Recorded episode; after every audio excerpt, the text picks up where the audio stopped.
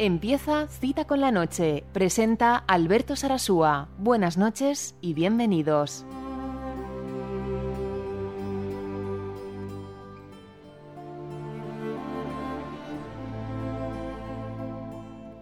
Hola, ¿qué tal? Muy buenas noches. Bienvenido, bienvenida a esta nueva edición de Cita con la Noche. Me llamo Alberto Sarasúa y hoy, hoy quiero hablar contigo sobre la importancia que es eh, cuidar y cuidarse, porque amar es cuidar.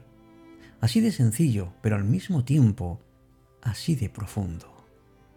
Amigos, no hay amor que se pueda descuidar, ni siquiera que se base en el descuido. Y nada es más característico de una persona que ama que cuide a la persona amada.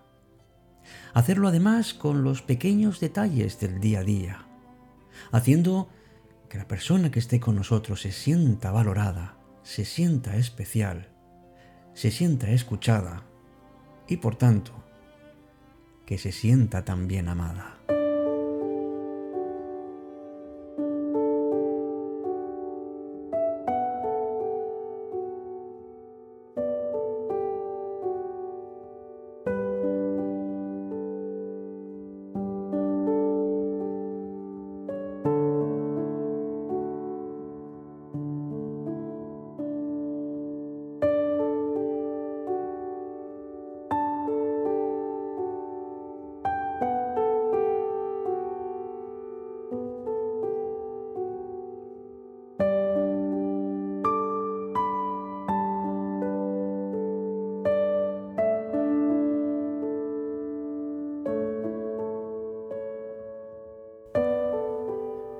Se puede decir, amigos amigas de cita con la noche, que amar es lo más parecido a regar y a cuidar una planta.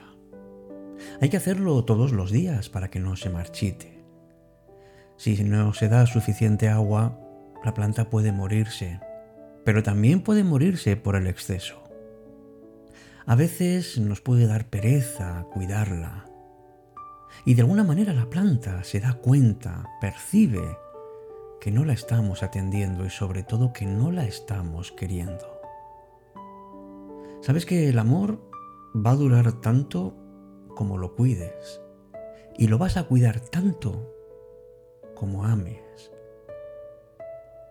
Es algo así como que nosotros parece que no valoramos cuando tenemos con nosotros lo que deseamos. Y solamente la pérdida es lo que nos provoca una sensación de tristeza, de lamento ante lo que ya no tenemos. Si no ponemos ese empeño en cuidar nuestras relaciones, nos arriesgamos a que esa ilusión se pierda y que intentemos buscar la felicidad en otros lugares o en otras personas. Pensamos que, que nuestra pareja o nuestra relación tiene la obligación de estar esperándonos permanentemente, de aguantarnos por siempre o de comprender cualquier circunstancia que le podamos plantear. Pero la verdad es que podemos tolerar cualquier cosa excepto que nos tengan esperando. Porque al final acabamos sometiendo o sometiéndonos. Y creamos además una serie de círculos viciosos que se van retroalimentando y son sentimientos que en su momento deberían haber sido cuidados y aún así perdemos oportunidades. Sabes que al final uno se da cuenta de que lo importante es, es siempre lo más pequeño. Esas conversaciones en la madrugada, esas sonrisas espontáneas, esos poemas breves pero que te pueden sacar una lágrima. ¿Sabes que libros que no lee nadie pueden convertirse en tus favoritos. ¿Sabes que a veces el café cuando se toma solo tiene un sabor y cuando se toma acompañado tiene otro? Esta es la grandeza de nuestra vida, amigos, que las cosas pequeñas nos causan enormes emociones.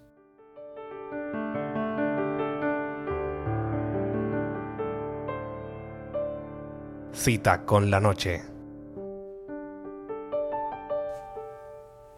A veces estamos tan ocupados cuidando de las personas que tenemos cerca, atendiendo a los detalles de la vida de los demás, que nos olvidamos de atender a la persona con la que más tiempo estamos y lo que seguro vamos a vivir toda nuestra vida, que somos nosotros mismos. Somos los que nos acompañamos. Y es posible que si piensas que pensar en ti, que si cuidarte especialmente es un síntoma de egoísmo, si piensas en tu bienestar y te pones como prioridad en la lista de tu tarea diaria, puede que te parezca algo egoísta, pero créeme, no lo es. Porque atender a tus necesidades y a tu bienestar no solo es bueno para ti, es bueno también para las personas a quienes cuidas. Mira, dedicar tiempo al día para cuidar a los demás es algo, es algo sensacional que te llena además de un enorme bienestar mental, pero, pero eso nace del cariño que uno se tiene a sí mismo. Si no es así, uno acaba pagando una enorme factura emocional. Si te dedicas a cuidar a los demás, bien en lo práctico, por ejemplo, haciendo cosas, o sentimental, como puede ser dar apoyo emocional, y al mismo tiempo dejas de cuidar de ti, o incluso puede que hayas olvidado cómo cuidarte, entonces vas a sufrir. Porque no hay mayor satisfacción que mirar hacia atrás y darse cuenta de que uno ha crecido en ese autocontrol, en ese criterio, en esa generosidad, y en esa acción desinteresada. Pero es mucho más difícil cuidarse a uno mismo que cuidar a los demás. Porque perdemos práctica y soltura cuando no nos atendemos, cuando no nos queremos, cuando no nos amamos. ¿Cómo podemos hacerlo? Podemos hacerlo simplemente siendo conscientes de que deberíamos dedicar una parte de nuestro tiempo, una parte además no la que sobra, sino una que estamos buscando, a cuidarnos, a mirarnos, a entender mejor nuestras emociones y a vivir de otra manera, no solo hacia afuera, sino también hacia adentro. Qué importante es, amigos y amigas, el ser conscientes de lo que somos y hacemos aquí y ahora. Qué necesario es cuidar no solamente nuestro espíritu, sino también nuestro cuerpo. Ponernos límites, saber decir que no a algo de fuera, cuando uno siente que hay algo prioritario dentro que necesita una respuesta. Y desde luego, perdónate. Si eres capaz de perdonar a quien amas, ¿cómo no lo vas a hacer contigo? Aprende de tu error, te harás mucho más sabio y mucho más humano.